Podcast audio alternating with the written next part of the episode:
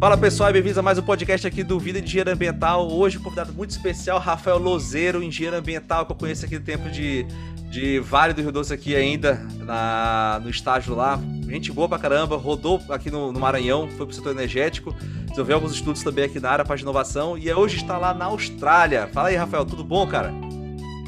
Fala, Breno. Tudo bem, meu amigo? E você? Que horas aí, cara? Esse fuso horário a gente tá unido pelo café, né? Tu tomou café pra acordar, tomei o café pra, pra noite aqui.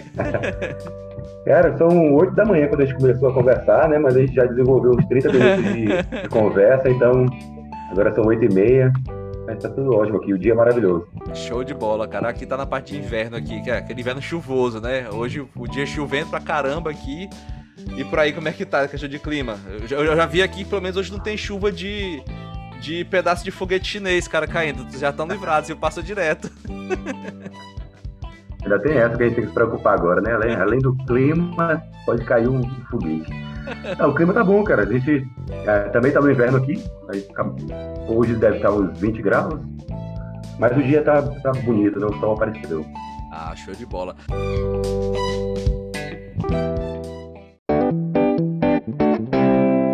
Rafael, vamos lá, cara. Me conta um pouquinho, cara. Como é que foi essa parte? Como é que tu foi para a engenharia ambiental, cara? Todo mundo tem uma, uma história. Eu, eu passei, eu, foi uma coisa que passou, foi um interesse pelo curso, foi. É, já vi gente que conversou sobre.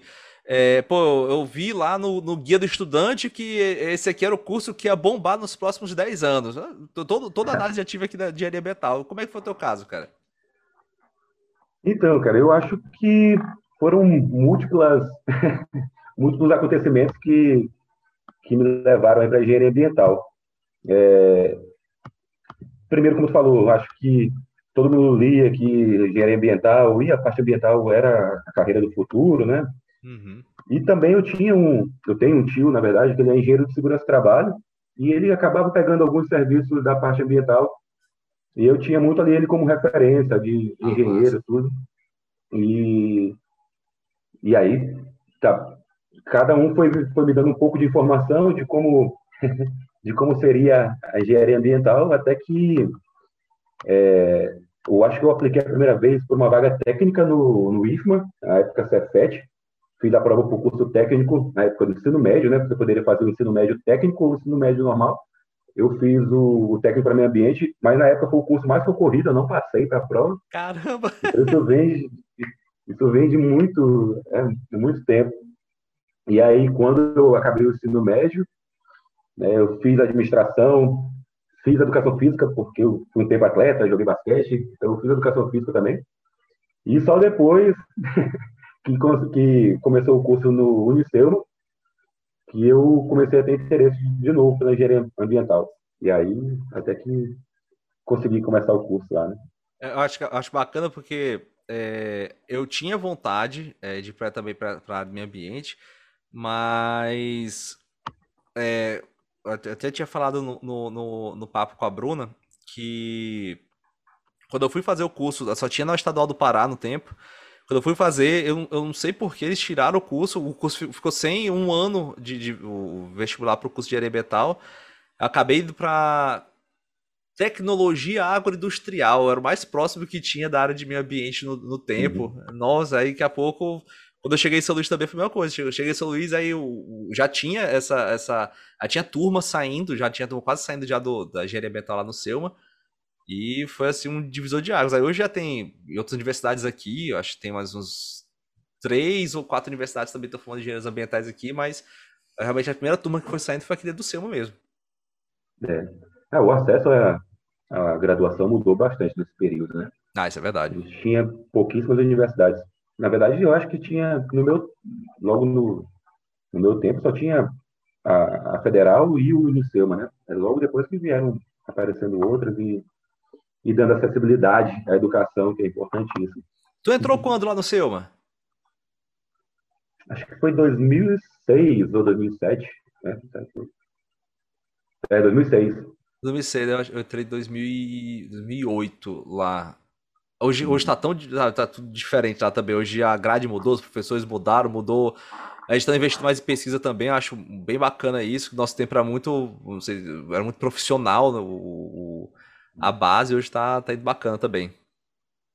Ah, que legal, cara. É, eu converso às vezes com o Sérgio, né? Que é o nosso coordenador, e acho bacana a visão dele da, da educação e acho que por isso tem mudado bastante, né? E aqui dentro, dentro falando da parte do acesso, né? Ficou melhor, ficou bem melhor de acesso também agora a parte de educação. Antigamente não se formava tanto, hoje em dia eu fico, eu fico feliz, na verdade, em ver um, um, um, batalhão de engenheiro ambiental formando aqui no estado, porque a qualidade de serviço tende a aumentar também com isso, né? Sim. Cara, eu tenho uma, eu tenho uma crítica bem grande Diga. ao formato da educação no, no, mundo, né? Mas eu acho que pode ser um outro podcast, a gente fala só de educação. ah, pode, Mas... pode ter certeza. Mas é, é legal ver é, professores é, sempre colocando a, a, inovação, a tecnologia, a programação e outras coisas junto com a engenharia ambiental, junto com outro, qualquer outro curso, né? Porque eu acho que essa essa visão é o que está acontecendo já e tipo, você não consegue mais ser um engenheiro sem saber um pouquinho, um pouquinho só de programação, um pouquinho só de, de, de sei lá, de inteligência artificial e outras coisas. É, é, é bem necessário para o nosso dia a dia hoje. Eu, eu, eu tive contato agora com o professor.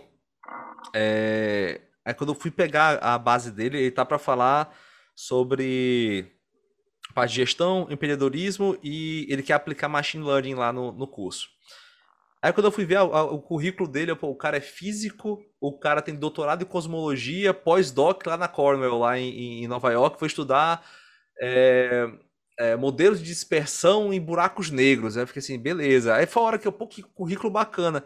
Aí eu parei, tá, tu tá fazendo o que aqui para falar de, de, de, gestão, de, de empreendedorismo e, e machine learning? Uhum. Ele falou assim, cara, é porque o, o, o, o pool de informações que eu tinha que processar, ensinar um script a fazer para mim, para processar isso aqui, estudando cosmologia, eu consigo aplicar em qualquer coisa dentro da gestão, por exemplo. Eu falei, sagaz, Sim.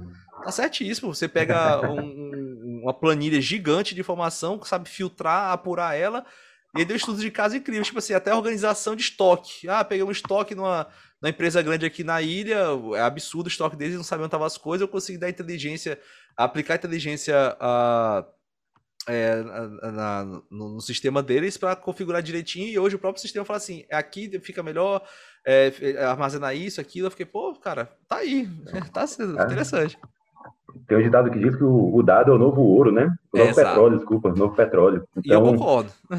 Quem faz, quem sabe fazer gestão de dados está muito à frente. E para engenharia ambiental, então, tudo é dado, né? É. E dados históricos, a gente comparando dados de, sei lá, 50, 100 anos atrás, quando a gente vai falar em mudanças climáticas, mais ainda, mais, mais dados a gente precisa trabalhar com, com o tempo e fazer predições, modelagens, né? Perfeito. Ou como é que, eu, como é que vai ser isso para o futuro. Então, ambiental é isso. Se o cara não sabe fazer gestão de dados, é bem difícil de é, se destacar nesse mercado. Mas é uma linha também, né? Existem várias linhas de, de estudo dentro da engenharia ambiental, mas só dizendo que muitas delas podem ser substituíveis, então, é. se o cara sabe fazer essa gestão de dados, programar um pouquinho, ele vai estar bem melhor né, posicionado no, no mercado. Eu fico a modelagem, então, eu fico é, no tempo que eu estava na SEMA, eu, eu, eu, fico doido porque até hoje é, eu queria muito conseguir linkar. Vai sair esse projeto, vai sair esse projeto. Eu falo aqui mesmo que, que se alguém se sair antes de, eu executar, é melhor ainda. O que importa é, é ser feito, mas uma modelagem específica para é, linkar a parte de vulnerabilidade aqui do litoral com os rios aqui da ilha, por exemplo. Sabe a capacidade de vazão uhum.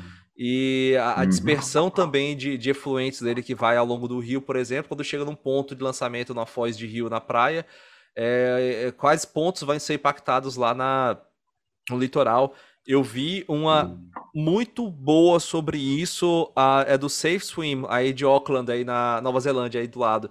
E eu tive contato uhum. com eles, eu, quando cheguei lá com esse problema, eu falei, tá, vou precisar para achar benchmark para esse consultar. E o pessoal foi super solícito, a parte ruim só era o fuso horário e conversar com eles, que era complicado. Era sempre depois do expediente lá, mas eles falaram como é que foi feito e, e quais foram as métricas que eles tiveram que alterar, porque existe a régua que é usada pela pela EPA, né, pela pela Environmental Pro, Protection Agency, eu acho, é é lá dos Estados Unidos e, e também da, da de alguns dados de saúde ambiental também da, da OMS. Aí ele falou assim, ó, a gente teve que fazer o nosso, E quando a gente aplicou modelagem, isso aí ficou muito mais fácil, porque quando a gente sabe a previsão de chuva, por exemplo, vai pegar todo aquele runoff da, da pista e falar, olha, essa água vai, vai lavar a pista, vai sair em tal canto e vai impactar até tais pontos. Eu já sei isso aqui com certa, com certa antecedência. Pô, cara, é genial. É de novo, Big Data, né? Se o cara não souber gerir essa informação, não sabe como modelar, não sabe como executar. Sim, sim. Eu fiz um trabalho parecido, estou fazendo, na verdade, para mineração aqui, é mais um, um, trabalho de hidrodinâmica e, e, eu até soltei no meu LinkedIn aí, depois se a galera tiver interesse, é, é um trabalhozinho sobre é, sobre flood, sobre inundação ali, né, como é essa variação da água, e é um scriptzinho que você usa no Google Earth Engine e tá lá prontinho, assim, é muito fácil de usar, por isso que eu me botei para publiquei assim, porque acho que qualquer um que está começando a estudar pode pegar o script, colar no seu, no seu Google Earth Engine, né, fazer algumas pequenas alterações de qual a área que eu quero estudar, qual o período que eu quero que é, essa variação, tanto de chuva quanto do volume de água no rio, vai, vai, vai mudar. E ele pega essa série histórica, faz análise das imagens né, do, do MODES, que é o satélite. Sim, sim, sim. E te dá ali quanto de área vai, vai sofrer né, a, a, inundação e também te dá a quantidade de pessoas impactadas pela, Caramba. Então, é, é, muito bom, cara. É um scriptzinho simples. Quem tiver interesse em fazer a modelagem pode começar por ele e depois ir, lógico, é, melhorando esse script e adicionando dados, como tu falou, eu posso adicionar milhões de informações. É, essa é a grande vantagem do, né, do machine learning, do, e do Google Engine, que é tu fazer, é, combinar múltiplas rasters, múltiplas imagens, que são dados, né, de períodos diferentes, né, com uma time série ali boa de, de tu estudar, né, e fazer isso como se fosse simples, né? Na, na, na época a gente estudou estatística, a gente é. tinha ali algumas coisas bem simples com dados reduzidos numa tabela de Excel. Agora, cara, a gente vai trabalhar imagens aí 100 anos, não 100 anos de imagem, não, mas tipo 30 anos de imagem e, sei lá, dado pra caramba, imagem feita, sei lá, quinzenal, semestral, essas coisas. Eu, eu, é que, pra quem quer conhecer, tá lá no LinkedIn do Rafael, Rafael Lozeiro. Eu vi o, a postagem, achei muito bacana. É, que nem tu falou, é, aproveitar o script, tem muita tecnologia aberta que é amplamente divulgada, então é, eu, eu acho legal porque a, a comunidade que está desenvolvendo é, assim, usando, não, não é bem o termo, mas não é mercenária, sabe? Tem muita coisa que está aberta para você e o que você pode fazer é utilizar, dar o crédito e aprimorar. E pronto, a, a tecnologia agradece, o setor agradece, é muito bacana e, e, e, realmente dá um gás para mexer com isso. Eu tive um, um contato com, até mandar um, um abraço aqui para ele, é, é, é, o Cid Conde, é o, é o Osman Cid Conde. Ele é, ele é um, é o Cid, ele trabalha lá, ele é supervisor de é, de planejamento lá na SEMA e ajudou bastante lá na programação do, do mapa de vulnerabilidade aqui da Ilha de São Luís. E o Cid é biólogo. Aí, quando ele chegou, eu, eu achava engraçado porque ele falava, cara, é, eu, eu, sei programar umas coisas aqui, mas eu sou biólogo, não sou dessa área da, da ciência da informação, não, cara. É, mas ele sabe, o, sabe programar e sabe usar um Google e um YouTube, sabe usar as palavras-chave certas, ele conseguiu fazer um trabalho bem bacana. E é, é aquela coisa que tu falou, é da área de meio ambiente, é aprender uma coisinha diferente aqui, uma coisinha diferente ali, tu não sabe o impacto que isso pode ter. Hoje a informação está uhum. lá, disponibilizada para todo mundo de forma visual. Porque para o público que tem dificuldade de pegar uma planilha e falar assim, vixe, é, que ponto é esse e tudo mais, é, ligar as informações, quando eu vejo isso visual na palma da mão no celular, ah, tá, tá, tá, excelente, né? O cara sabe onde é que ele tá e sabe se a água tá boa ou não. Excelente. Sim. Cara, isso é. é quando eu falei da minha crítica para a educação, é justamente isso que tu colocaste. É, a quantidade de dados open source que a gente tem, cara, é muito grande. E eu consigo fazer estudos maravilhosos com o que está disponível aí, sem gastar nada com software, com script, com. Eu vou gastar tempo estudando, estudando muito, e muito material, cara, free aí, gente, gente com conhecimento muito grande, colocando isso, sabe, com acesso simples, com GitHub, com, sabe, outros, outras plataformas que te dão ali todo passo a passo, né, o step by step de como usar um Google Earth Engine, e, e é por isso que eu fico é, triste com as universidades, e, né, porque eu acho que eles estão deixando de utilizar algumas ferramentas que são reais, estão, acontecendo, sabe? E demora um pouco. É, é tudo, como, como toda grande empresa, é um pouco burocrático, engessado, né? Por isso que as startups estão se destacando tanto, porque consegue rapidamente pegar uma ferramenta dessa que alguém desenvolveu e aplicar no dia a dia. Então, a gente, a, acho que as universidades têm que ter até muito mais velocidade né, do que uma startup para poder estar tá passando o que tem de melhor, de ponta, sabe? E, pô, cara, como falou, o biólogo tá aplicando, tá, tá estudando programação, pô. Então, Exato. É, a gente fala, a gente fala aqui na universidade sobre lifelong, lifelong, lifelong learning. Né? Isso é a novo, novo skill, nova habilidade que a pessoa tem que ter que é, faz o diferencial dela no mercado. Então, eu saber que eu tenho que estudar por grandes períodos de tempo, ou seja, minha vida toda, é a maior habilidade que a pessoa pode ter hoje. Uhum. Porque as coisas mudam o tempo todo. Se eu não souber, se eu não tiver a habilidade de aprender e a habilidade de correr atrás da informação, eu, em pouco tempo, um mês, ou um, dois anos, eu estou né, ultrapassado. Então, essa, essa, é a habilidade do momento. E eu, tem que ser uma habilidade das universidades também, né?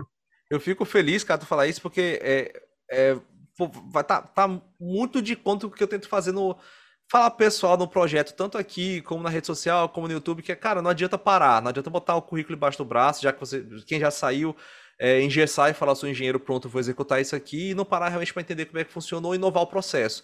E para quem está na universidade, saber criticar aquilo também. Eu acho que que uhum. é, endossa a tua crítica, porque é, do nosso tempo, pelo menos, que a gente compartilhou boa parte do, do corpo acadêmico naquele momento, é, a gente tinha muitos profissionais que davam a aula ao longo, depois já do, de, um, de uma jornada de trabalho, e eles, eles realmente tentavam aplicar a parte profissional do que eles executavam, é, explicar essa parte que eles faziam é, em, em, em, trabalho na sala de aula depois de noite. Uhum. E faltou muito o que da pesquisa. Hoje, por exemplo, quando eu chego na universidade, quando eu chego lá no SEMA, é, e, e, e, vejo o que está acontecendo, entrou muito professor pesquisador. Acho que depois que o MEC começou a cobrar também, a gente tem gente uhum. que quer pesquisar, pesquisa, vai atrás e auxilia o aluno nesse processo.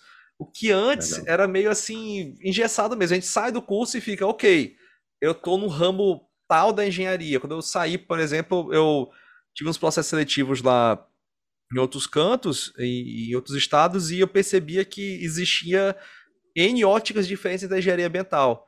É, e eu ficava, tá, eu, essas skills aqui eu, eu, eu não juntei ao longo do, do, do, do, da construção do meu, do, do meu personagem aqui, sabe? É, vou ter que aprender isso. Aí vai, vai muito de conta. O cara não pode parar, o cara tem que pegar realmente, tentar, é, procurar e ficar é, curioso, né?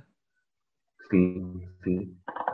Eu concordo. E, e a outra, outra coisa que vem acontecendo, eu acho, nessa mudança, é a parte de inclusão, cara. É, eu acho que a universidade tem que ser o órgão mais inclusivo da sociedade. Então, ninguém que queira estudar pode ficar sem educação. Então, a partir do momento que eu quero fazer o mestrado, é, eu acho que as universidades deveriam ter como, como missão é, prover aquela pessoa que quer estudar de qualquer nível de, de graduação que seja, mestrado, doutorado. Uhum é, desde que a pessoa também sabe que o dever dela é estudar. Né? Então, acho que a tecnologia veio muito para isso. Se você quer estudar, se tu quer ser bom em programação, quer ser bom na área ambiental, é, eu vou estudo, o acesso à informação está lá, está aberta.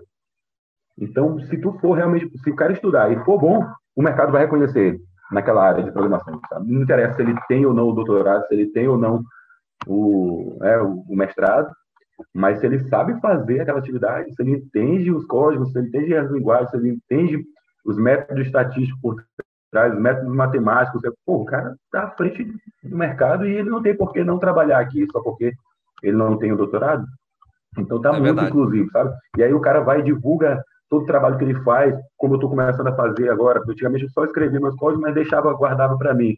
Não, eu estou começando a dividir a formação, é, eu estou começando a alimentar meu GitHub, começando a querer participar de alguns concursos da Kaggle, porque é legal, cara, é legal tu trocar informação, tu conhecer gente, tu, né, e saber que tem gente boa pra caramba espalhada no mundo, então...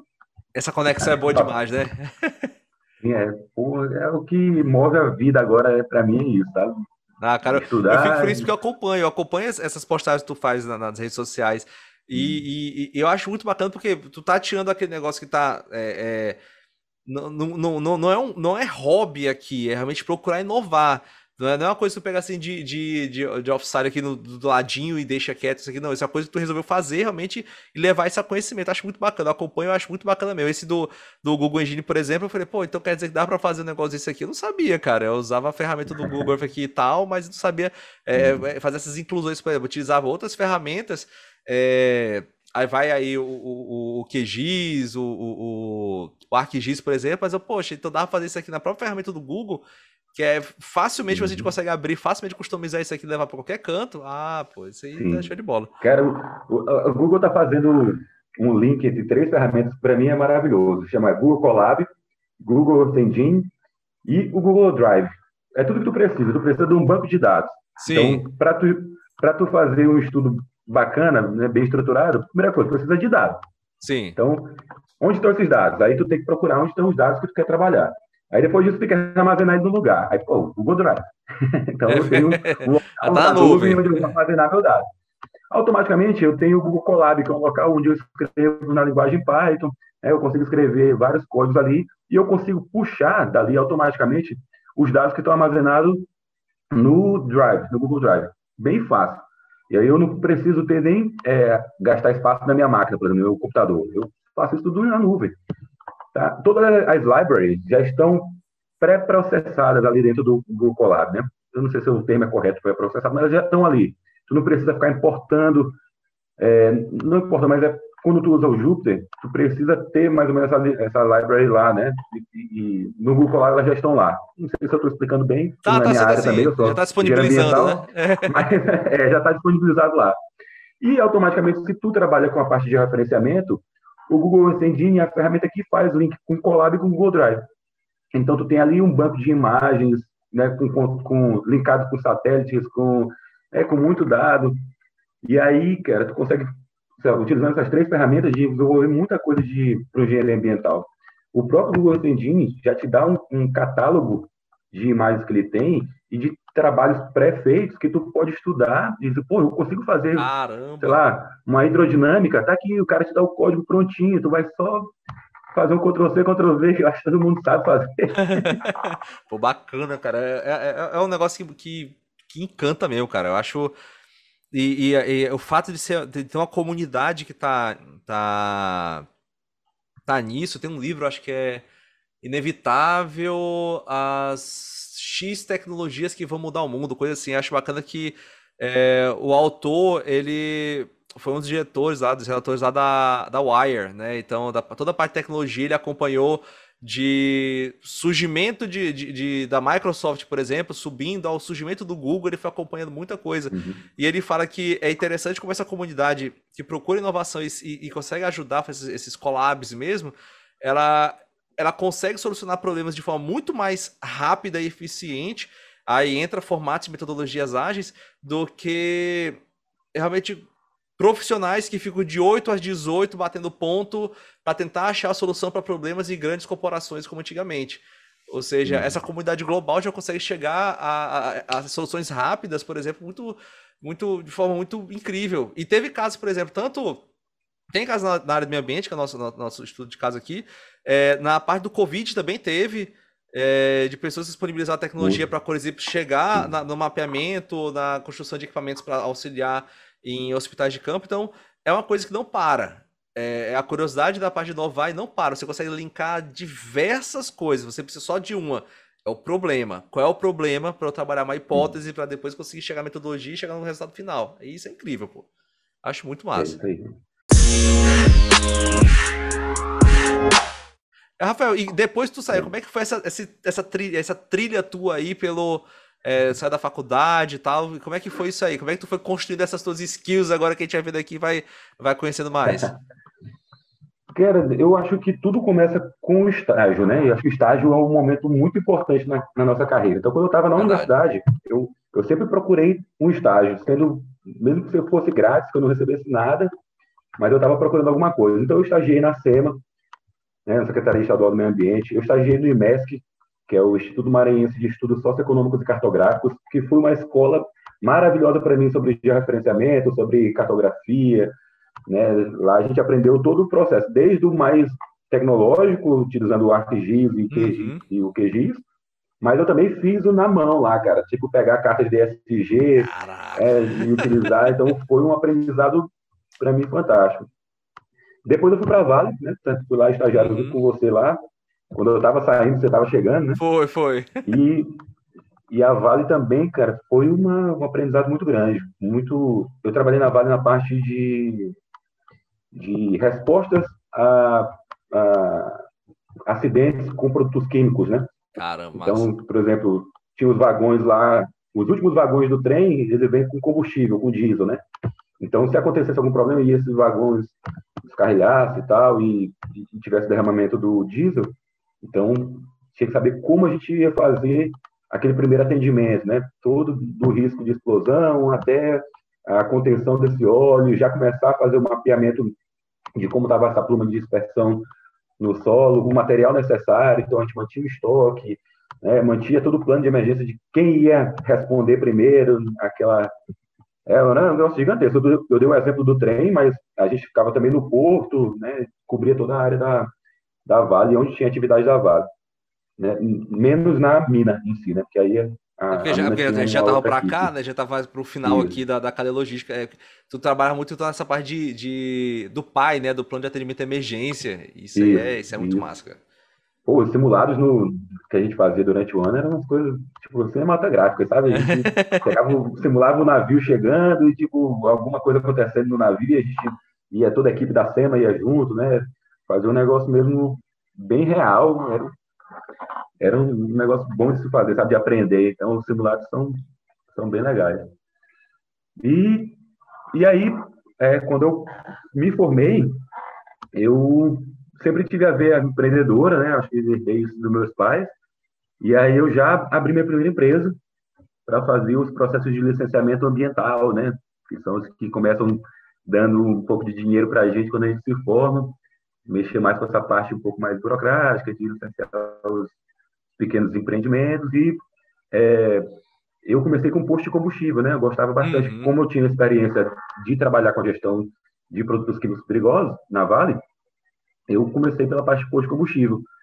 Só que rapidamente eu comecei a, a pegar bastante cliente ali e eu vi uma demanda sobre é, a parte do teste de estanqueidade, né? Que é o, são ensaios não destrutivos que a gente faz nos tanques para verificar se ele tem algum vazamento, porque isso pode estar gerando uma contaminação no solo, né? No eu acho que foi quando então... mudou a legislação. Acho que foi, se eu pegar a timeline certa aqui, acho que foi mais ou menos quando começou a ter uma exigência disso aqui é, de órgão ambiental aqui do Maranhão também, né? Porque antigamente era meio. A gente, a gente começaram a fazer identificação de passivo aqui, tinha vários postos que tinham já uma pluma de dispersão absurda é, nos seus tanques enterrados antes, porque não, não era feito nem, nem monitoramento deles e nem a garantia de tanqueidade deles, Sim. né?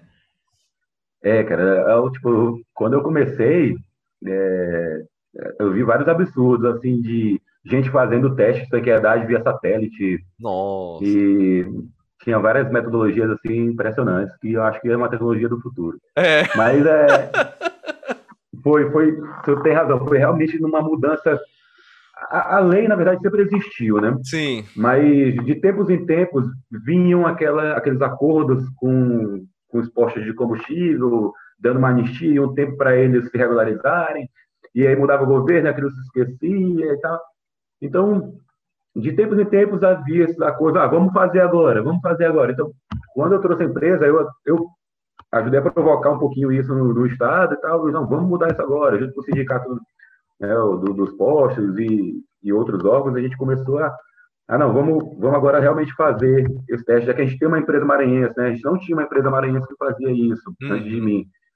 Na, na, verdade, tinha a, a LAC, tinha uma empresa que fazia isso, tinha uma empresa que fazia isso, mas como o preço ficava muito alto, a gente, muitos postos contratavam empresas de fora, então o cara só vinha fazer o teste e voltava. Né? Isso. E aí, quando a gente é, trouxe essa, essa empresa é, montou essa empresa de teste de ansiedade, é, a, o preço né, começou a ter um concorrente, o preço começou a ficar melhor. Né, o nosso método era um método muito bom, porque ele era um método ininterrupto, tipo, ininterrupto, é. Sim, sim. É, a partir do momento que eu começava o teste de ansiedade, é, eu, eu, mantinha 30 minutos desse, desse, desse tanque sob pressão. Então, se houvesse, se houvesse alguma, é, algum problema durante esse teste que fosse interrompido, eu não, eu não pegaria ele pela metade e continuaria ele, sabe? Para dar Sim. os 30 minutos. Eu começaria um novo, porque ele tem que ser 30 minutos sem nenhum problema. Aí tem vários tipos de problemas que podem acontecer, sabe? É um problema numa mangueira, no, no posto, o problema, alguém abasteceu na hora que eu estava oh, dando pressão no tanque. é, algo tinha esse problema. Então, era um teste que até reconhecidamente pelo Imetro, tá? Porque eu era certificado pelo Imetro, o nosso teste era um pouco mais é, acurado e preciso justamente por isso, porque ele não aceitava interrupções durante o processo. Diferença de pressão no e tanque, é, né? Isso, a diferença de pressão no tanque. E a gente fazia tanto no tanque quanto nas, nas linhas, né? Quanto nos, nos dutos. Então, é, qualquer vaso de pressão, na verdade, a gente fazia. Fazia em aquela autoclave, né? Sim. Para o hospital. Tudo que é vaso de pressão, a gente podia fazer esse, esse teste. É, mas esse é outro tema também. tem assunto pra caramba. Não, eu já tô, eu tô anotando aqui já, já tem, já teve o próximo podcast que tem a parte de educação, tem a parte de, de estanqueidade agora, tô só anotando aqui. Porque paralelo à minha empresa, também eu fui contratado pela, pelo grupo equatorial, né? Uhum. Que é a uhum. SEMAR, na época era a SEMAR, e trabalhei lá em paralelo. Eu tinha minha empresa e trabalhava como engenheiro ambiental no grupo equatorial. O que eu já acho bacana é que tu saiu de estágio da empresa de mineração, aí tu foi trabalhar com a parte de consultoria ambiental, é, utilizando aquela experiência já de tanto de plano de atendimento emergência, como na parte de, de, de do trato com produtos perigosos, já foi parte de investigação e agora tu já entrou no setor de energia. Aí já mostra aquela coisa que o pessoal que acha que essa energia ambiental vai ficar só em um setor, cara, tem setor para todos os lados, é só tu saber realmente estudar isso, né? Sim. Aí como sim, é que foi sim. lá na Equatorial? Então, aí, como falaste, era uma, era uma experiência totalmente nova quando eu entrei lá, né? Mas o, na época o, engenheiro, o, o gerente, ele fez uma entrevista, ele achou que eu era a pessoa correta para tocar a, a Equatorial na parte ambiental. Né? Naquele momento, eles tinham... Em 2012, quando eu entrei lá, foi uma das maiores, é, os maiores investimentos da, do Grupo Equatorial no Maranhão, né? Uhum. Então, a quantidade de obras eram altíssimas e tudo, no setor elétrico, tudo é, parece que precisa correr mais rápido, né? Porque, claro, é um, é um produto de alta necessidade, né? Sim. Então, todo mundo, quem não tem energia, quer energia agora. E se eu tenho um empreendimento que precisa de mais energia para eu crescer, eu quero energia agora, eu não quero para amanhã. Tipo, é. Então, é muito difícil a gente é, correr com o processo ambiental, assim como eu tenho que correr com a velocidade dos processos né, de, de levar energia para o povo. E a gente vinha numa, numa batida muito forte do PLPT, que é o Programa Luz para Todos, então é, o Brasil tem a meta de acabar né, com pessoas que não têm energia elétrica, então tem que zerar, todo mundo tem que ter acesso à energia elétrica, então o programa PLPT veio para isso, né? E é complexo, que vai, ele... de, vai de obra de 1, 2, 3 km, de 1, 2, 3 km a obras que passam para regiões completamente isoladas, por exemplo, né? É muito complexo. É, cara, é... ainda bem que veio é, também as, as, energias renováveis agora, que é, são exato. um pouco mais, mais autônomas, então eu não preciso levar uma linha para uma pessoa que está isolada, eu posso levar placa solar, posso levar um gerador é, acho que o, o modelo tem que se adaptar realmente para isso, né, independente do valor é, financeiro, é mais pelo valor ambiental e, e pela, é, pela manutenção também, né? Acho que para a pessoa manter o seu painel solar é, é, muito melhor do que ter que manter uma linha para aquela pessoa, sabe? Só para aquela pessoa. Eu, eu, eu, já vou anotar mais um aqui, que vai ter uma próxima pauta contigo ainda. A gente vai falar sobre matriz energética. Eu acho que vai ser um assunto bem bacana aqui. Porque eu confio muito, eu, eu, confio muito, eu, eu realmente torço muito para a variação aqui da, da matriz energética do Brasil. Porque a gente pensa é, ah, o Brasil é 100%, erroneamente, 100% abastecida por energia uh, de, de, hidrelétrica. Bem, não, não é bem assim. Chega algum momento é. do ano, por exemplo, que a energia é, de queima aí vem, vem com tudo, né? As termoelétricas vêm com tudo. E desculpa o uhum. pessoal aí, mas tem, tem um lobby muito forte para isso também. Tem um pessoal que gosta de segurar muito a parte da, da pauta de, de, de, matriz energética aqui no Brasil, porque sabe que uhum. vai onde o calo aperta, né? Vai, vai, vai doer no bolso. É, vou te dar um exemplo, não vou citar nomes, mas é, as usinas a diesel e carvão, elas na verdade foram criadas para ficar em stand-by, né? Então, quando uhum. tem um reservatório baixo, elas entrariam em funcionamento. Mas aí eu volto para aquilo que eu falei. A, a, demanda por energia no Brasil cresceu para caramba, então Isso. eu não quero esperar que um novo projeto de hidrelétrica fique pronto, porque demora 10 anos para se construir uma hidrelétrica. Não sei se é isso, estou chutando, mas demora, é muito longo. É muito longo. Então, eu vi casos de algumas empresas de, de diesel e de carvão, de algumas é, termoelétricas, que deveriam ligar só no termo de baixa, mas elas estavam há, tipo, dois anos ligada, 100% Isso. da carga, sabe? E, e aí era uma, uma usina de médio porte que consumia 80 é, carretas de, de diesel por dia. Exato. Então, é, isso foi tanto o aumento no porto chegando diesel, o aumento de, de do risco das cargas é, passando de caminhão, 80 caminhões todos os dias, sabe? É o armazenamento frequente na e trabalho direto. Talvez uma equipe que foi dimensionada para trabalhar só num período curto de tempo, agora trabalhava é, o ano todo. É, é um negócio é. que não era preparado para aquilo, sabe?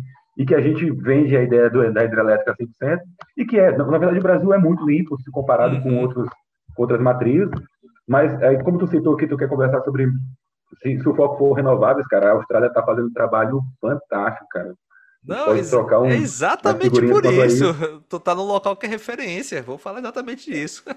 Então, pode ter eu, certeza. Tipo, estou vivendo realmente aqui, apesar de eu não estar trabalhando mais na área de energia elétrica, é, eu faço um mestrado né, aqui na parte de energia elétrica, na parte de energias renováveis, e, tipo, eu participei dos congressos muito bons aqui, e a gente pode conversar sobre eles, sim, vai ser, vai ser legal.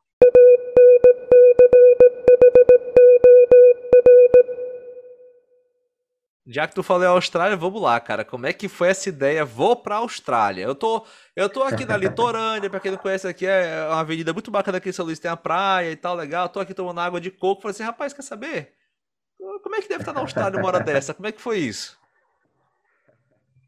Olha, para quem tá querendo fazer alguma coisa parecida, não é tão, tão simples. é um processo bem longo, cara. O planejamento tem que ser feito muito bem feito, muito bem pensado. Mas eu, nasceu, acho que nasceu também de múltiplas, é, múltiplos acontecimentos na vida, né? Então, é, a primeira era a minha falta do inglês. Eu acho que o inglês é uma barreira muito grande, principalmente para quem quer trabalhar com inovação, com tecnologia, porque né, a tecnologia está no mundo e a linguagem é, padrão para se falar sobre isso é inglês e aí eu sentia bastante. É, e no segundo, no segundo momento, é, eu é, participei de alguns projetos de inovação, de pesquisa e desenvolvimento na Equatorial. Uhum. E aquilo, cara, foi mexendo comigo. É, eu comecei a dizer: não, eu quero trabalhar com isso, quero mexer com isso. Acho que isso é o futuro. Eu comecei a estudar sobre startups, como é que elas funcionavam. Né? Aí, na minha veia mais empreendedora, e aí eu disse: não, eu eu tenho que melhorar essas habilidades aqui. Aí fui, fui ali listando essas habilidades que eu precisava melhorar para que eu, no futuro, desenvolvesse minha própria startup. E tudo se voltava para melhorar meu inglês e para estudar, né, como eu falei, linguagem de programação, data science e outras coisas, né, dentro da linha startup que eu queria seguir. E aí eu comecei a estudar, tipo, que, quais países eu poderia ir, né? Uhum. né e já no primeiro momento a gente esbarra na primeira dificuldade, que é a gente não tem dinheiro para viajar para outro país, eu pelo menos não tinha, né? Algumas pessoas podem ter, mas eu não tinha, para ir para outro país e conseguir me manter lá só estudando. Então eu também precisava trabalhar. Uhum. E aí eu comecei a ver, pô, que país eu posso estudar inglês e trabalhar, né? Para me manter. E aí vem algumas, só algumas poucas opções, né? Que é Canadá, Irlanda e Austrália. O Canadá não te permite estudar o inglês e trabalhar, então, legalmente, né? Então, o Canadá começou a ser uma opção um pouco mais difícil para mim. Eu precisaria melhorar meu inglês primeiro no Brasil e depois ir para o Canadá estudar um, um nível técnico, um nível superior ou um master, que aí esse assim me daria o, uma permissão para trabalhar. E aí a opção ficou a Irlanda, cara. Tipo, eu fiquei, não, vou para a Irlanda, porque a Irlanda me permite trabalhar estudando inglês. Aí, beleza. Fechei na Irlanda comigo mesmo, e aí fui consultar uma, uma, uma agência, né? Uma agência de intercâmbio. E aí, o é, primeiro passo da agência é perguntar sobre o teu currículo, o que tu faz, tudo. Ela faz toda uhum. uma análise, né? Sobre o teu perfil. E aí, quando ela viu que eu tinha trabalhado na Vale, que eu trabalhava com a parte de energia renovável, ela falou: tá, mas por que tu está optando pela Irlanda? Por que não a Austrália? Aí eu falei: não, eu nem cogitei a Austrália longe pra caramba. é, o, quando eu volto aqui comparar os preços aqui, a Austrália não, não entra no meu. E, e também eu conhecia, tinha alguns é, conhecidos na Europa, né? Uhum. Acho que a Europa para mim seria mais fácil, até por, entrando por Portugal ali, que tem bastante brasileiro, eu acho que eu me sentia mais em casa na Europa do que a Austrália. Tipo, nem, nem cogitava, não tinha a menor intenção de vir para cá, né? Ela, não, cara, mas ó, dá uma estudada, eu vou te passar aqui algumas cidades para tu estudar.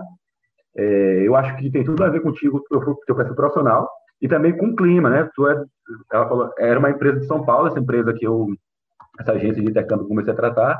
Ela falou, oh, tu é do Nordeste, eu acho que a Irlanda para ti é um frio um pouco pesado, tá acostumado com frio. É, e eu até agradeço ela bastante, porque realmente o frio aqui para mim já é pesado. Imaginando se eu tivesse ido para a Irlanda. Aqui em São Luís, gente, bateu 25, 24 graus, é moletom, viu? Aqui é sagrado, é frio, tá batendo queixo já. Vira Londres aqui. É, é verdade. E aí eu fui começar a estudar, cara. Ela, e ela especificamente falou de Perth, que é a cidade que eu vivo hoje, que eu nunca tinha ouvido falar na vida. Cara. E, e, e sim, quando eu pô, peguei as fotos da cidade, peguei é, para estudar o que eu poderia fazer aqui, como é a cidade, como, é, como são os trabalhos, como quanto é o salário mínimo, que era importante, né? Ah, é, é, pagar a conta é aí, é importante. Sim, e aí aqui a gente tem um dos maiores salários mínimos do mundo, né? Então, é, aí eu vi taxa de desemprego, pô, quanto é a taxa de desemprego lá? Pô, de 3 a 5%, né? Então, a gente começava a pegar os dados e aí eu já estava estudando, né, data science, né, já estava começando a fazer o levantamento de dados da, da cidade. É, eu realmente comecei a considerar a Austrália e vi que que Perth era a melhor opção realmente. É, e aí, pô, a gente tem que começar a, a ser mais é, racional na decisão do que emocional, que eu tinha conhecido de amigos na Europa, mas talvez aquilo não fosse é, a melhor, o melhor item da minha lista para para decidir o que, que, eu ia fazer, né?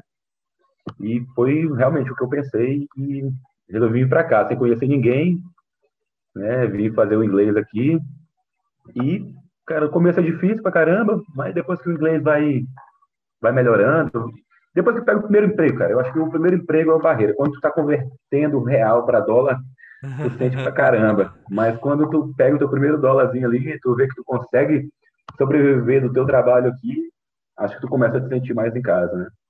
Ah, pô, show, show, show Aí foi, pronto, foi, foi aí que foi, foi isso tudo que fez eu decidir pela, pela Austrália, né? Mas tu chegou, então tu chegou aí sem, sem, a, sem um convite de trabalho. Tu chegou primeiro para fazer a parte de estudo, para ir aprendendo a língua, para depois, eh, depois tu foi procurando também emprego e, e, e, conseguiu, né? Foi, foi isso mesmo, cara. Eu é, me preparei financeiramente, né? Juntei uma grana boa, que é, corri esse risco da gente chegar aqui e pela falta do inglês não ter o, um, um, emprego bacana, não ter um emprego, na verdade, não ter uhum. emprego nenhum. Então me preparei e eu vim para estudar inglês. Então, e quando tu vem estudar inglês aqui, só pode trabalhar 20 horas por semana, né? Uhum. Não 40 horas semanais. É isso? É, acho que é isso. Acho que é isso. É, meio, meio, fazem... meio, período, né? Isso, meio período. Já fazem, já fazem três anos e meio. Mas é, pronto, eu só poderia trabalhar meio período porque eu estudava meio período. Sim. Então, é, e aí eu cheguei e só estudava. O primeiro, acho que os primeiros 15 dias eu só estudava e tu melhora. Cara, quando tu é colocado nessa situação fora da tua zona de conforto, uhum. teu aprendizado é fantástico. E aí, esses primeiros 15 dias, eu e minha esposa, é, que veio comigo, estudamos pra caramba mesmo, tipo, de rodar à noite estudando para evoluir, para conseguir até um emprego, e a gente decorava como seria uma entrevista de emprego e tal. Mas aí com 15 dias, um outro brasileiro ajudou a gente, a gente já conseguiu aí o, primeiro trabalho, né? Fazer dinheiro, né? Trabalho de cleaner, então a gente limpava escritórios e, e, e escolas, né? E a gente começou com isso, acho que logo no segundo mês eu fui trabalhar no Porto como estivador, fazendo aí. E minha, minha esposa continuou no, no cleaner, para a gente fazer a grana para se manter aqui, pagar, pagar a escola. E eu tinha um outro plano que era com quando eu atingisse a nota mínima do IELTS, né, que é o 6, eu conseguisse fazer meu mestrado, começar no mestrado. E aí, com oito meses, eu é, consegui minha nota do, do IELTS, né, e fui para o Master. E aí, nesse período, quando eu estava pouco antes de começar o Master, eu já consegui uma, um emprego na área ambiental, né, na área de, de referenciamento. E o IELTS, eu vou te falar, eu estudei fazer IELTS e o IELTS e é difícil, viu? É, é, aquela coisa, porque o cara acha que tem um, tem um inglês é, de compreensão, por exemplo, mas quando tu vai pra parte instrumental do inglês, aí tu fica assim, é. Eu acho que eu vou precisar me dedicar um pouquinho nesse negócio aqui, porque não é, não é do jeito que eu pensava, não é porque eu tava entendendo a letra da música ali. É, ou eu já vi o cara, um colega meu falou assim, cara, eu qual é o teu nível de inglês? Pô, eu escuto o Eminem, cara, e eu, eu entendo tudo que ele fala. Eu tá, então, mas. E, mas no dia que ele tiver que fazer um, um ofício, alguma coisa assim do gênero, aí sim, é, é, é, é outro nível de inglês. Mas vamos lá. Cara, até hoje, três anos depois, até hoje, tipo, dependendo do ambiente que eu vou, eu posso não entender nada, nada, nada, zero, sabe? Depende de muitas coisas, depende do teu estado físico, mental, se tá cansado ou não, se o vocabulário está adequado ou não, se o, o, timbre da voz da pessoa é. tu entende ou não, é, é, é, é um negócio impressionante. O inglês me deu essa, me deu algumas habilidades assim, cara, de, de paciência, de double check, de perguntar de novo se realmente é aquilo que tu entendeu, é, de entender que algumas coisas tu só é, aprende repetindo aquilo sabe, por muito tempo.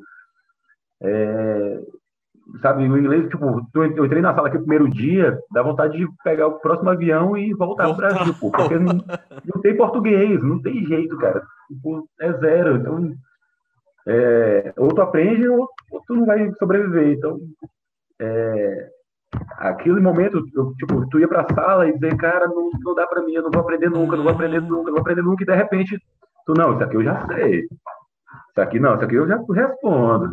E aí tu vai, aí quando tu vai, pô, passou o terceiro mês, tu diz, não, agora vamos, vamos passar de turma aqui, vamos pro próximo nível. Aí chega no próximo nível de, cara, não, eu tenho que voltar pro, pro nível que eu tava. É, é a tal curva de aprendizado, né? Quando tu começa a perceber Sim. a evolução nela, tu fica, ah, agora tá indo. E, é e quando tu chegou aí, quando começou a trabalhar na área de, de, de meio ambiente aí, qual foi o ramo que tu começou? Então, eu tenho é, uma, uma, uma, prática que eu fiz aqui, que foi pensar qual, qual é o. Isso eu trago tá, do, do, da Equatorial. Na Equatorial a gente fazia um trabalho de tempos e movimentos e a gente sempre dimensionava qual a menor unidade de trabalho que essa pessoa produz. Para a gente poder fazer todos os tempos e movimentos daquela pessoa dentro da atividade que ela faz como um todo, né? Então eu comecei a pensar, pô, qual é o menor produto que o engenheiro ambiental pode produzir e entregar. Eu ficava sempre pensando nisso, sabe? Aí eu digo, pô, não, eu faço, eu faço mapa, pô, faço bem mapa. Eu tive experiência no MESC, depois da minha vida toda eu sempre né, fiz, trabalhei um pouco com o georreferenciamento, sempre está é, linkado com o serviço do engenheiro ambiental, né? Pelas proporções que a gente que a gente trabalha, o mapa é sempre a unidade que melhor representa, né, de uma forma simples, todo aquele estudo de 300 páginas que a gente faz. Né? A parte visual, então, comecei, mais visual possível. Sim, eu comecei a focar nisso. Pô, vou fazer, vou ver qual como, o padrão de, trabalho aqui na Austrália, vou começar a estudar sobre isso e ver se eu consigo entregar essa unidade, essa, é, essa, essa unidade de trabalho aqui para alguma empresa. E aí eu comecei a estudar um pouco mais sobre como são os mapas aqui na Austrália, peguei exemplos, peguei né, o que eles esperavam de um de um analista de referenciamento, por exemplo, uhum. e fui melhorando minhas habilidades. Né? Fui estudando mais o QGIS, estudando mais o ArcGIS, estudando mais outras ferramentas, drone e outras ferramentas. E até que eu comecei a aplicar para para as vagas que tinham ali de não um engenheiro ambiental, mas um, um assistente ambiental, um, né, um, um, assistente de referenciamento, né, alguma vaga que me desse a oportunidade de entrar ali. E aí, até que uma, uma empresa né, começou a me responder e tratar comigo, né, o que, que eu entendia, como é que eu entendia, me chamou para algumas entrevistas. Eu fiz alguns trabalhos para eles, mostrando né, alguns trabalhos de assessoramento remoto, de, de alguns mapas. E aí, depois de muitas entrevistas, uma empresa apostou no meu trabalho. Mas eu acho que o, o, trabalho que é preciso a gente fazer aqui é sempre esse. É, eu acho que a Austrália tem um formato um pouco diferente do Brasil, no sentido de. É, o Brasil, o meu certificado vale muito, né? Aonde eu estudei, como eu estudei, eu sou engenheiro ambiental. A gente mesmo se qualifica quando a gente se apresenta no Brasil, tipo, ah, é, Rafael, quem, tu, é, quem é o Rafael? Ele vai dizer, ah, eu sou engenheiro ambiental. Então a gente se, a gente se intitula o certificado que a gente tem, né? Aqui é um pouco diferente, cara. É, é muito mais na prática, sabe? Ah, não, tu faz isso, então vem aqui, faz. Não me mostra, sabe? Nem importa tanto se o cara é engenheiro ambiental, ou se ele é engenheiro civil, ou se ele é químico, se ele...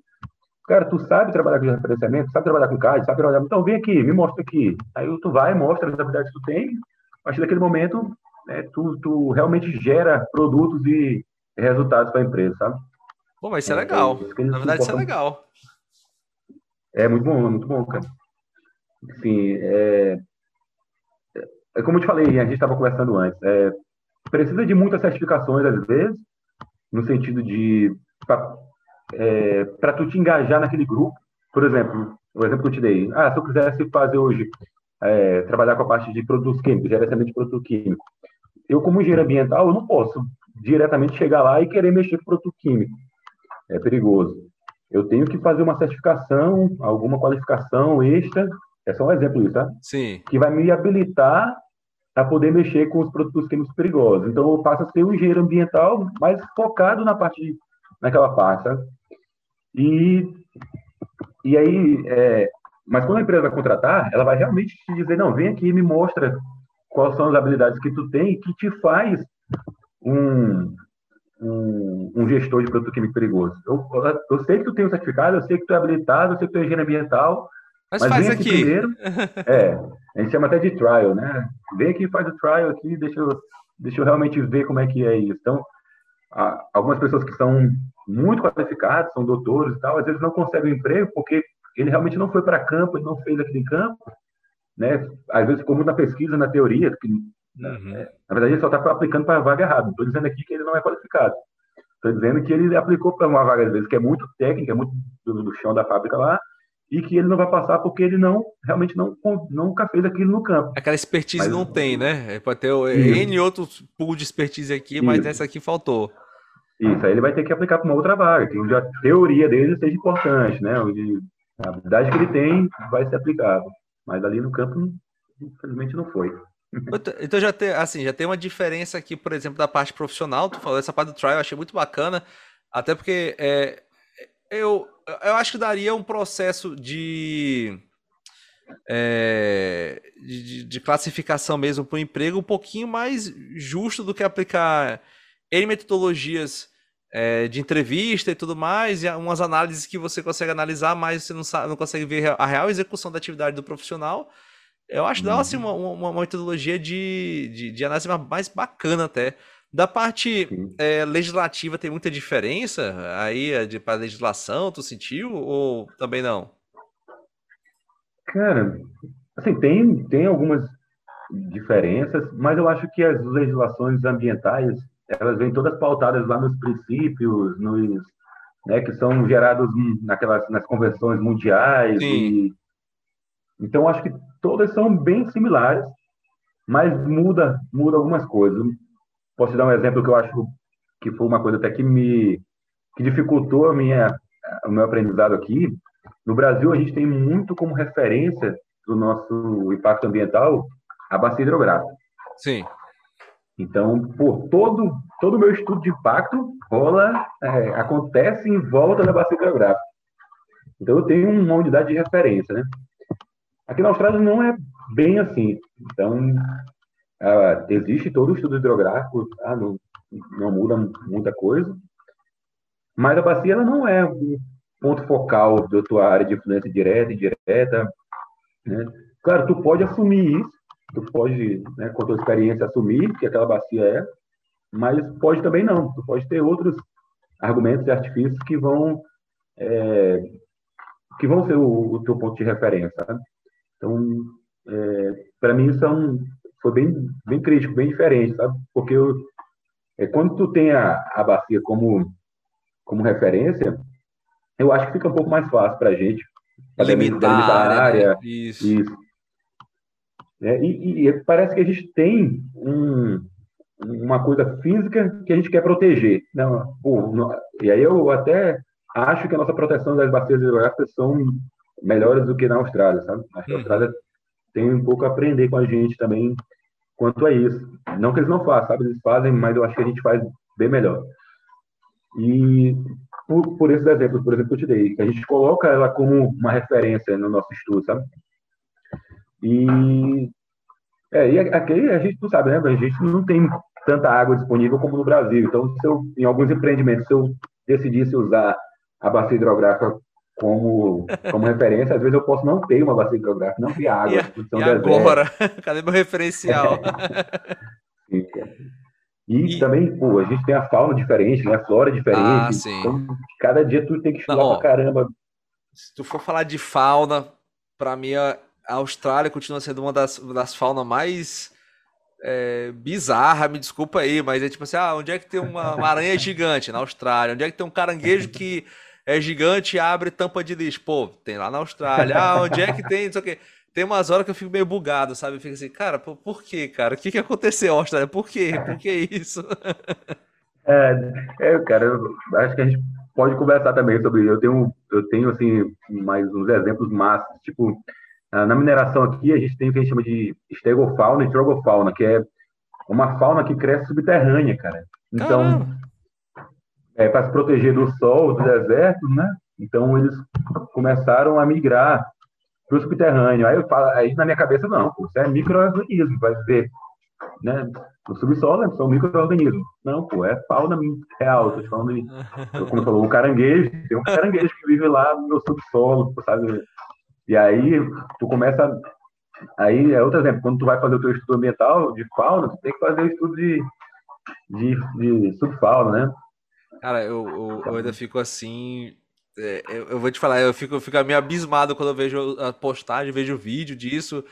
É, vou nem fazer a brincadeira de tubarão, não, porque aí já, já começa a vacalhar para o rumo da Austrália. Mas eu fico assim, realmente impressionado. Tem os animais que eu fico, não, beleza, Brasil tem uma fauna também riquíssima e tem uns que são os animais que eu fico assim, cara, tu pode, só pode ter, ter tido um desvio na evolução, mas quando eu chego na, na Austrália, eu vejo aqueles bichos gigantes, fica, ah, cara, aí, aí, é, aí embaçou, viu? Cara, mas sabe de uma coisa? O australiano é muito é muito defensor do, do, dos animais, todos, cara, 100% assim, sabe? E tu pode, se tu pensar no YouTube, tu vai achar vídeos, por exemplo, o, a gente tem umas piscinas naturais, a gente é hoje, a Austrália tem umas piscinas naturais na praia, assim, e uma vez um tubarão pulou dentro desse, dessa piscina. E ele estava lá, tu acha que o pessoal se assustou, ele saiu correndo e ficou desesperado? Não. Uma pessoa foi lá, nadou, pegou o tubarão pela mão e jogou no mar de volta. Meu sabe? Deus do céu. Então, assim, para eles é normal. Tipo, ah, tem uma cobra em casa, ah, eu pego a cobra e boto de volta no mar. Tipo, eu não vou lá matar ela, sabe? Eles não matam os animais. Eles sabem que eles estão no habitat próximo a eles, porque a natureza aqui é muito próxima também das casas, sabe? E eu tô falando, se tu morar no centro da cidade, tu nunca vai ver isso. Aqui, por exemplo, na minha uhum. casa não tem aranha, tem cobra, tem, tem nada, porque é centro da cidade, tô falando em áreas uhum. mais, mais afastadas. E aí lá os caras, pô, tem aranha em casa? Não, o cara pega a aranhazinha aqui na mão, se for venenoso, ele tem a técnica, ele sabe. Eles conhecem todas, tipo, é, a gente tem, na nossa cultura de aprendizado no Brasil, a gente conhece a aranha, a gente vai conhecer, ah, eu conheço a caranguejeira, uma outra e uma outra. Uhum. Conheço três espécies no máximo. Os caras conhecem 50 tipos de espécies, sabe, pelo nome. Ele sabe se é venenoso, se não é. Se ele pode pegar com a mão, se ele tem é que ter. Legal.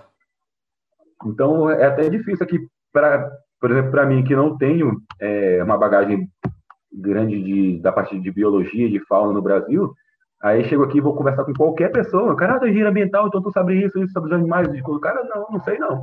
E o cara nem é, nem é engenheiro ambiental, nem é biólogo, nem é nada. Ele sabe muito mais do que, do que a gente, sabe? É, é as confusões. São... Não, pode falar, pode falar. É, porque eles são criados assim. Então, na escola, eles... É, acho que pela... Como tu falou, né?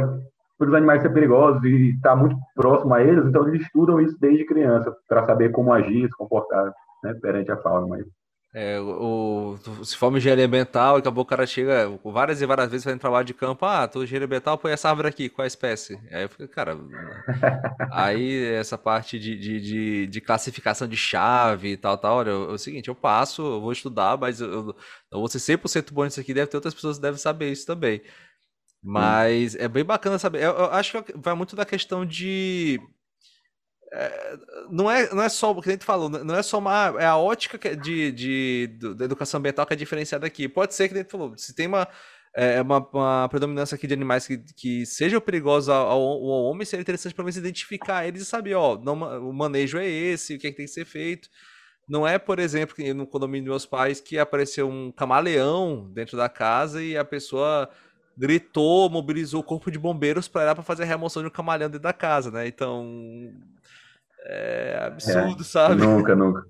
Aqui é capaz do cara é, ficar alimentando ele, transformar no, no, no, pet, mas não em casa. Tipo, ele, ele ia só alimentar para ter sempre a presença dele por ali, sabe? É, acho a, a cabeça é bem diferente aqui, realmente. Eu falo porque, pô, antes, na minha casa, no Brasil, se aparecesse uma, uma, uma aranha, uma cobra, qualquer coisa, eu ia querer matar, me livrar dela de qualquer jeito, sabe? Mas agora não, a gente começa a já ter um, quando a gente tem essa experiência de que existem pessoas que agem de uma forma diferente, tu começa a repensar tuas, o teu comportamento e hoje eu não sei se eu faria a mesma coisa. Eu acho que hoje eu tentaria só afastar e colocar lá para fora e Lá no, no, Eu nasci, cresci no interior do Pará, lá era. Então, cobra, aranha, esse tipo de coisa, a gente sabia que ia ter o tempo todo. Agora, se fosse parar pra matar todo, toda cobra que aparece dentro de casa, mais na, na, região que eu morava lá, eu ia perder boa parte do teu dia. Então, realmente era afugenta, ela vai sair de lá, ela, ela não quer morar na sua casa, ela tá passando e realmente é, tava em caça de alguma coisa, procurando alguma coisa do comportamento. Então tava, não tenho meu estado, tava procurando alguma forma de aquecimento e depois se manda, cara. Mas é, é interessante.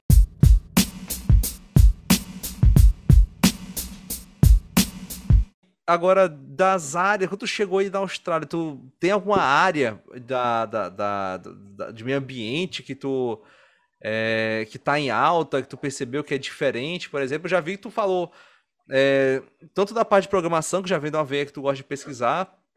Eu te conheço na parte de drone, na parte de drone, é, de aplicação de uso de drone, vai muito além de. Ah, meu Deus do céu, eu vou subir um drone, nada contra, pessoal, mas vou subir um drone para bater umas fotos. Legal, se você for fotógrafo e você viver disso, é legal, mas eu sempre penso hoje em dia, eu só subo meu drone é, se tiver realmente alguma coisa que faça a pena ele tá lá em cima. Eu acho que a parte de recreação minha já foi um tempo, mas é porque depois eu começo a perceber que cada ciclo de bateria de um drone é um ciclo a menos na bateria dele, né? Então é, a gente deixa de fazer só essa parte de magiamento e começa a fazer realmente é, coleta de informações e dados e um voo, né? Aproveitar o máximo possível do tipo de sensor que for. Então, dessa parte eu sei, uhum. mas de, e áreas em alta que tu vê aí, por exemplo, na área de meio ambiente? Ah, cara, tipo, é... aqui em Western Australia, né, no estado que eu moro, a mineração é muito forte, né? Mineração, a parte de, de gás, né, o gás natural, a parte de petróleo, um pouquinho também, mas a mineração é diferenciada, né? Uhum. Então, todas as habilidades que tu possa ter para esse setor né, vão, ser muito bem vistas e né, e aí a gente volta também para a parte de reflorestamento, né? A Austrália está pensando muito em como reflorestar algumas áreas, né, ou mesmo algumas áreas que, que, eram críticas por ser deserto, por ser um, ter queimadas muito frequentes aqui. Ah, é verdade. Então, o trabalho de reflorestamento é muito forte. Então, se você tem habilidade nessa área, eu acho que não vai faltar oportunidade para você. É, água, acho que água também, pela demanda de água que tem a agricultura e pela falta de água, se você entende a parte de, de hidrologia, hidrografia, todas as hidros aí vão ser né, bem, bem solicitados aqui e com boas remunerações. eu acho que é porque tem um negócio também que eu lembro da. Uh, me corrija se eu estiver errado, afinal de contas é tu que tá aí, né? Eu tô só, tô só fazendo. Mas as áreas propícias à agricultura são as áreas mais na, na, na parte externa, né? Mais na borda do. do ali, assim, né? A meiuca toda lá é meio desértica, né? Isso, isso. Então, todo, como falou, todo, todo dever de casa 100%, cara. Todo o, o meio da Austrália é um deserto, né? Que é o que eles chamam do Outback. Eu só, sei, eu só sei disso porque eu sou fã de Mad Max. E teve umas gravações aí que os caras precisavam de uma área para fazer um negócio meio pós-apocalíptico. Cara, vamos, vamos meter isso aqui na Austrália, cara. Lá a gente ia poder fazer essa, essa, essa zorra toda, vai dar pra fazer gravação, então peraí. Não, não falta terra para fazer isso. É. E, e aí toda a borda da Austrália, o litoral, é onde é, eles utilizam para agricultura e para toda atividade, né? Na verdade, o meio fica muito para mineração e para é, para outras atividades nesse sentido. E também o norte, ali onde a gente chama de Norte Territory, ele é é um lugar um pouco inabitado, sabe? Hum. Então, hoje tem o trabalho para intensificar a mudança para lá, mas por ter aqueles crocodilos de água salgada, aqueles crocodilos de, de 8 metros de comprimento, 5 metros de comprimento. Isso, cara. É um pouco. É, lógico, é habitado, mas é, não, tipo, não é tão habitado, não é tão desenvolvido. Então, fica muito essa área mais sul, sul litoral, sabe? Uhum. Mas, mas assim, cara, tem, tem, tem bastante área, tem tem bastante coisa para fazer. Não falta, não falta desenvolvimento aqui, né? É um país que se desenvolveu por 10 anos aí sem parar com crescimento econômico, né? É, se interessa em crescer sempre, não interessa em crescer muito. Então, uhum. tu nunca vai ver um crescimento chinês que a gente usava, né? É. crescimento chinês na Austrália, porque eles estão bem planejados, cara, para os próximos 20, 30 anos, que ele sabe que ele vai crescer, mesmo com Covid, sei lá, 2, 3% todos os anos, sabe? E, e se perguntar, ah, não, mas vamos botar para crescer 10, 20, não, não quero. Se eu crescer 20 esse ano, eu vou precisar de muito mais gente, de muito mais é, mobilizar coisas para fazer isso em 10 anos, e eu posso mobilizar aos poucos, gradativamente fazer isso em 30, sabe? Então, é muito, tipo, eu participo de alguns projetos aqui de rodovia, que a gente trabalha com a Main Roads, né, que é, que é como se fosse o DENIT do, do Brasil, e, pô, a gente está fazendo, às vezes, a ampliação de uma avenida, de uma rodovia, aí, aí eu pergunto, pô, mas essa área precisa realmente dessa, dessa rodovia? Aí eles falam, não, hoje não, mas o, o planejamento para 2030 é que essa ah, área tenha tanto, então já vamos ampliar essa rodovia agora, sabe? Então, a, aí já começa a obra, aos poucos, para daqui, em 2030, certeza já vai estar tá totalmente pronto, entendeu?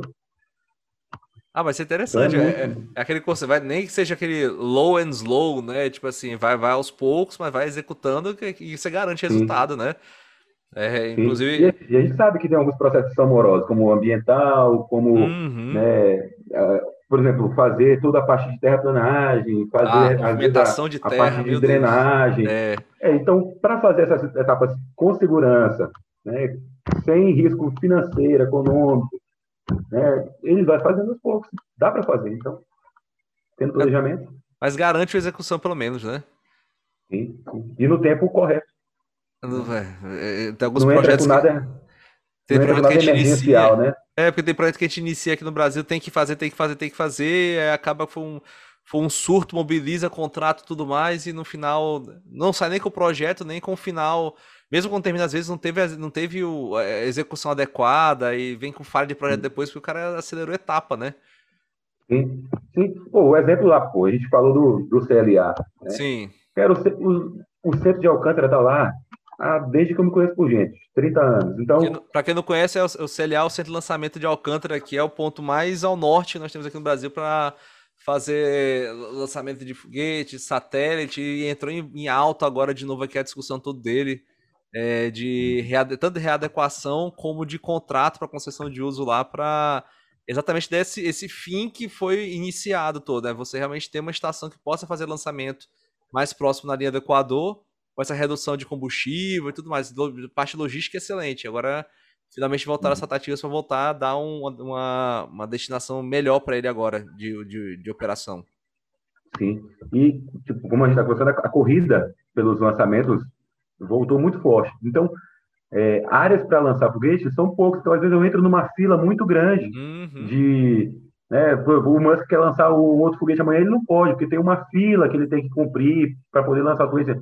Então o centro hoje poderia ser. Poderia estar lançando vários tipos de foguete o tempo todo, sabe? Ganhando, gerando lucro né, e, e emprego para a região maranhense de Alcântara. Mas por falta de planejamento, eu já participei, eu mesmo já participei de obras lá, de licenciamento ambiental, como eu te contei, do, do, do crescimento do alojamento, lá, da ampliação do alojamento. E, pô, por que, que não se planejou e vem construindo aos poucos? Todo ano Exato. faz uma ampliaçãozinha de infraestrutura de rodovia para lá, de sabe? E vai crescendo aos poucos. Não precisa ser, ah, vamos botar 5 bilhões aqui de uma vez. Não, pô, vamos botar 5 bilhões em 30 anos mas vai crescendo lá aos poucos, porque uma hora, quando, como está dependendo agora de novo, está né, uhum. tá, tá em alta, teria uma infraestrutura mínima para atender essas empresas, como a empresa do, como a Tesla, né, como a, a SpaceX, na verdade. Mas não, pô. E, tipo assim, já foi colocado muito dinheiro muito lá de uma dinheiro, vez só, Nossa. mas se perde. Então, é, acho que o planejamento é tudo, cara. O planejamento faz a diferença. A Austrália não tipo, não tem recursos naturais como o Brasil tem, ou seja, não, não, não, não uhum. poderia ser tão melhor do que o Brasil, mas é por planejamento, né, por fazer as coisas direito. E quando tiver esse estado de não dar continuidade a projeto, né, muda a gestão, troca, esquece, engaveta isso aqui, não corta a faixa porque foi iniciado lá no outro, ah, cara, é... Eu, eu realmente eu, eu, tenho, eu tenho esperança muito grande de ver o CLA aqui podendo de fato lançar satélite e, e, e tudo mais. É, de novo, para quem não conhece, vá atrás. É, é, é, é uma área muito interessante, tem uma história muito interessante. É, não tem como falar do CLA e não lembrar, por exemplo, da tragédia que teve. A gente perdeu um grupo brilhante de cientistas aqui no Brasil na área de, de engenharia aeroespacial. Mas agora tá voltando com tudo. Tá voltando, a estrutura tá muito boa, já estão procurando se dimensionar, planejando o futuro. Mas aquela coisa, realmente é, é, é ter algo que seja consistente. Não adianta querer dar um pulo maior que a perna consegue suportar. Você vai chegar do outro lado e a queda é certeza. É, mas é realmente todos nós temos esperança de ver se ele é grande aqui de novo. Verdade. E pra, agora, cara, 2021, 2022, tu tens algum chute do que tu vês aí de área que pode ser tendência aqui? Eu eu aposto minhas fichas aqui, até é a, minha, é a aposta mais segura que eu tenho, na verdade. É, as, as cobranças de ESG aqui tão grandes, eh, são grandes, são existentes aí fora, vão ficar gigantes aqui no Brasil agora. As empresas vão ter que realmente mostrar que vieram para dar garantias de, de, de, de ações para garantir sustentabilidade, toda a parte de meio ambiente, socioeconômico e governança, né? E, uhum. Então eu, eu aposto as fichas nisso aqui com força no Brasil. Agora, o que é que tu vê aí 2021, 2022, por exemplo? Cara, o que eu venho vendo na Austrália, que eu acho que é o que a Austrália está sofrendo maior pressão, é a parte de mudança climática, né? Ah, sim. Então, tá bem forte, cara. É, até com, com a saída do Trump e a vitória do, do Biden lá, né? É, o tema climático voltou e as metas né, vão ter que ser realmente cumpridas.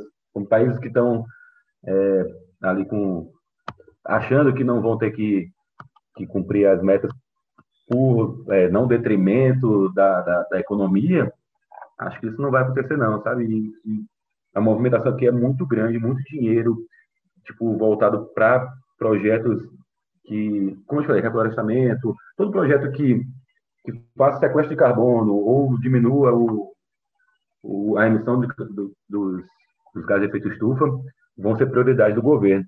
É, inclusive, cara, uma coisa inédita aconteceu aqui que foi, foi vetado a construção de uma nova. É, a gente tem as invasadoras de gás, né? Então, Sim. quando você, a gente extrai o gás, mas a gente é o maior exportador, a gente não utiliza o gás aqui na Austrália. Mas esse, esse processo de vazar, de colocar naqueles grandes navios que tem umas, né, os Aquelas armazenadores de gás, sim. isso, você, na verdade, transforma o gás em líquido, né? Então, transforma sim. o gás em líquido, né? Nessa transformação, cara, é um dos maiores emissores de, de gás de efeito estufa, né? Então, pela primeira vez, foi vetado uma solicitação aqui para um novo projeto. Caramba, já é, nessa a, premissa, e, né? Já nessa premissa. E, e é, o carvão já é vetado há um tempinho, sabe? Já é. Já. Teve um projeto grande em Queensland aprovado há pouco tempo, mas sob muita pressão para o governo. Né? Eu, eu não acredito que novos venham. Então, como eu falei, a pegada do australiano é muito pelo meio ambiente. Então, para se aprovar projetos aqui que tem um impacto muito grande, quanto mais a mudança climática, vai ser mais difícil. Então, se você tem habilidades que estejam voltadas né, para essa parte, com certeza vai ser mais fácil, né? Se quiser migrar ou. Fica a dica, pessoal, fica a dica. Olha, quem está perdendo tempo aí, olha, mudança climática agora é um. É, já perceba que é, o, o, Rafael colocou isso aqui, mudança climática na Austrália. A, a Bruna colocou essa pauta de mudança climática também lá, é, lá em Portugal, na, na, na, União Europeia, ainda mais quando se fala é, que até mesmo tem, já tem prazo, já tem prazo estipulado já para as montadoras de veículos já fazer a, a alteração a, a, dos próprios carros, realmente, o carro a combustão vai, vai ter que ser alterado, já está investindo em modelo elétrico, outros modelos Sim. também que tem a baixíssima é, emissão, tanto na parte de pegada de carbono tudo mais dele, olha, mudança climática está em alta. Então, vamos estudar, vamos Cara, estudar. Eu, eu, tive lá, eu tive lá em Portugal e assim, tu fica impressionado com incentivo para o carro elétrico, cara. Eu achei um negócio absurdo, sabe? Eu vejo a Austrália tá, tá longe demais de Portugal. Vaga prioritária. Tipo, se tu tem um carro elétrico, tu vai ter a garantia que tu vai estacionar no melhor lugar, porque aquelas vagas viraram prioritárias para o abastecimento do teu carro. Então tu chega lá e já tem o abastecedor do lado. Então, se teu carro não é elétrico, tu vai ter que tu vai ter que botar teu carro mais longe, tu vai pagar mais caro, sabe? Tipo, eu achei, então o número de carros, então se o cara quer a melhor vaga, o que ele faz? Troca de carro pelo elétrico, sabe? Então o governo não precisou subsidiar o carro elétrico com muita grana, sabe? Ele sim, só sim. deu opções melhores no dia a dia para esse cara, sabe? Então Cara, Portugal tá fazendo um trabalho muito fera nessa área. Foram na via comportamental, né? Aproveitaram também Sim. isso, né? Criar, criar essa parte de comportamento lá com o pessoal também. Ah, pô, eu acho. Sim. Aqui, aqui a gente vê a discussão que tá que é caro, não sei o que. É, é, existe uma tecnologia embarcada que realmente ainda atrapalha um pouco aqui no Brasil. Mas eu também aposto que daqui a um tempo é questão de tempo realmente para a gente chegar e começar a fazer a, a ter essa tecnologia para conseguir fazer realmente a produção aqui também aumentar a frota que é Sim. vantajoso. Cara, é. A gente falou de, de, mudança climática e eu acho que o Brasil está numa posição muito boa para esse momento, cara. Porque o Brasil é um país que, na verdade, ele gera é, créditos de carbono, né? Sim. Então, ele vai poder negociar, vender esse crédito. Já é o contrário da Austrália. A Austrália é um país que é, ela tem que comprar para poder bater a meta dela. Então, se eu sou um engenheiro ambiental no Brasil hoje né? E eu sou aqui, eu penso muito nisso também. Só uma dica.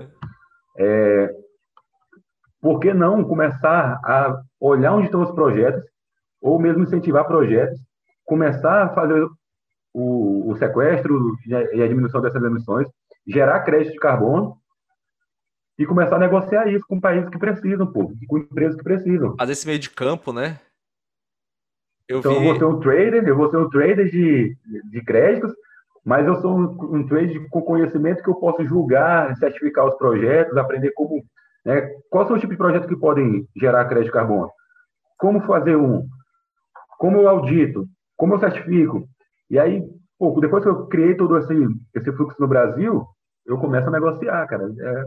A dica de ouro tá. Olha, eu vou te falar o seguinte: a dica de ouro tá aqui. Eu vou anotar mais uma vez. Porque até eu vou atrás desse, desse ramo aqui também, que eu acho tá bem interessante mesmo. Eu achei genial a história do trade da, de crédito carbono.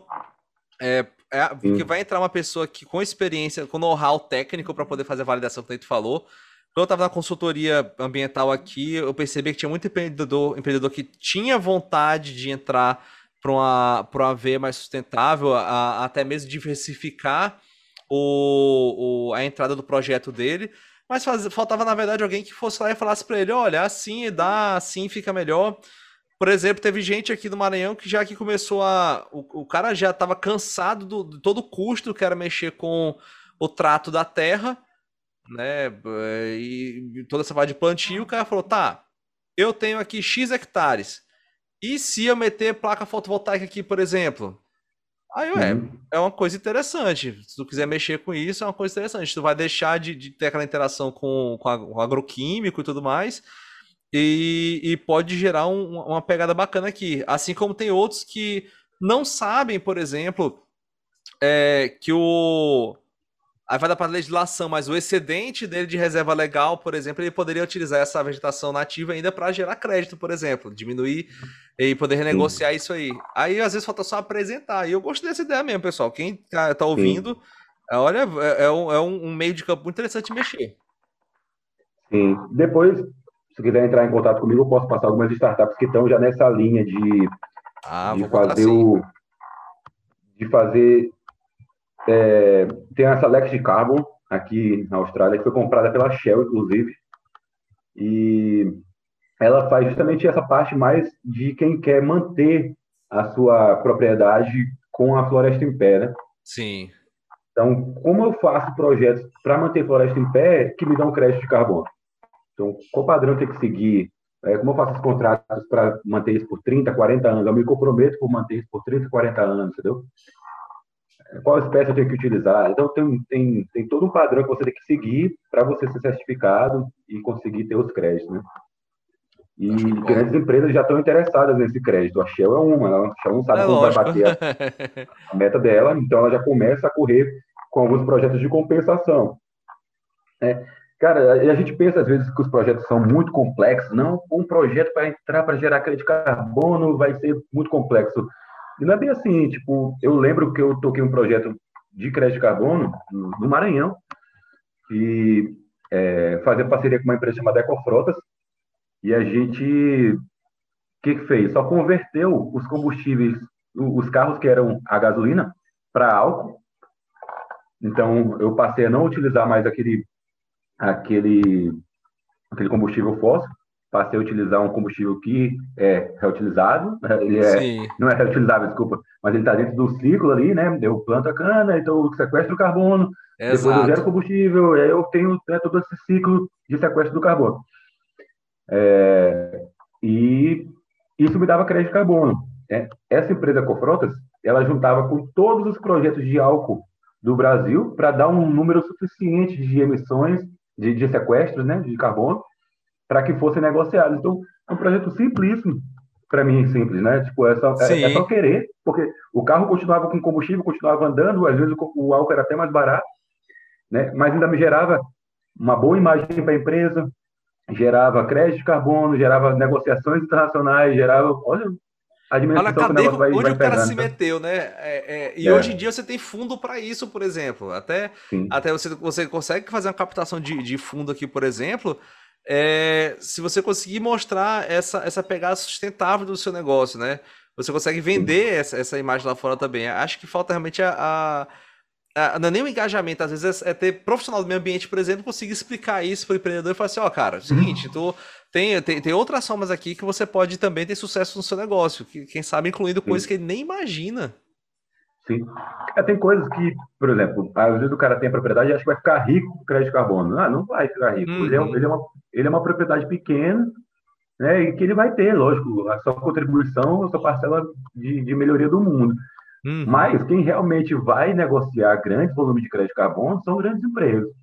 Então, ele pode Exato. ter, na verdade, uma, uma propriedade dentro da Shell, por exemplo, que quer ter milhões de, de, de propriedades, e, assim vai. Então, é, e aí, por exemplo, para mim que sou engenheiro ambiental, eu também não vou ficar rico com um projeto. Ou eu consigo mover vários proprietários de, de, de várias terras que querem é, ter essa, né, essa pegada ambiental e vender créditos, ou com uma, duas propriedades, eu não vou fazer diferença, muita diferença. É fazer networking, né? Fazer ligação. Tem muita gente que consegue trabalhar aqui no, no estado do Maranhão aqui Sim. com é, quem trabalha com regularização de terra, por exemplo, o cara consegue fazer é, é um trade praticamente, é o cara que conhece uma pessoa que tem um excedente aqui, que tem um crédito já, já aprovado e tudo mais, e consegue vender para outro que vai precisar para fazer recomposição diária, e assim vai, é uma conexão. Sim, Quando você sim. pensa a escala é, primeiro olhe pro, pro, primeiro olhe para, para, para onde você consegue realmente tocar e pisar, ver a necessidade, vai escalonando isso aqui. Quando o cara percebe, uhum. o cara tá ligando a rede norte-nordeste, daqui a pouco vai ser oeste e pronto, uhum. pronto. O cara liga uma é. coisa na outra. Falta, falta Sim, gente só fazer essas ligações. Sim, e quando a gente fala lá nos, nos corredores ecológicos, que são bem fortes na, na parte de, de reserva legal no Brasil, né? A gente começa a fazer corredores. Então eu tenho as propriedades já linkadas, já se conversam, porque elas já, na verdade, são já são conhecidos, eles conhecem o vizinho dele, porque eles, na maioria das vezes, fazem os corredores direitinho, né? Sim. Então, se eu tenho essa, se eu tenho esse contato entre eles, reunir eles e fazer um, um grande projeto não é tão difícil. É só, é só, é só a parte de, de, de, saber ligar, cara. Eu fico assim, eu fico impressionado com isso. Que, é, aí vai daquelas coisas que a gente falou do início. É, às vezes a, a inovação surge da, da curiosidade, surge da, da, inquietude de você querer realmente mudar alguma coisa. É, quando você se coloca num cenário desse, é, tu já está fazendo até dentro da dos estudos ecológicos já é. Ai meu Deus do céu, não é, não é engenharia de paisagens. Mas acho, acho, que é ecossistema de paisagem, que o cara consegue pegar, por exemplo, uma, uma grande área e já saber como é que ela vai conseguir se ligar com o todo. Né? Eu tenho, a gente fala muito da, da parte de Amazônia aqui, por exemplo é, a gente perigou, se não ultrapassou no ano passado, é, o balanço do que a Amazônia consegue é, é, sequestrar de carbono com emissão só por conta de queima no, no Brasil. Tanto a Amazônia uhum. como o Pantanal, que foi caótico nos últimos anos, né? Aí a gente fica assim, é, questão de posicionamento. É, tem, tem, todo o mercado aqui que depende disso aqui também. A parte sustentável uhum. e a parte de mercado também, acho que é bacana. É, cara, é uma área que tem que explorar pra caramba, tem que estudar muito, a legislação é, é bem grande, bem pesada, tem que estudar várias variáveis aí que, que vão desde o georreferenciamento pois até é. parte florestal, é bem, é bem complexo.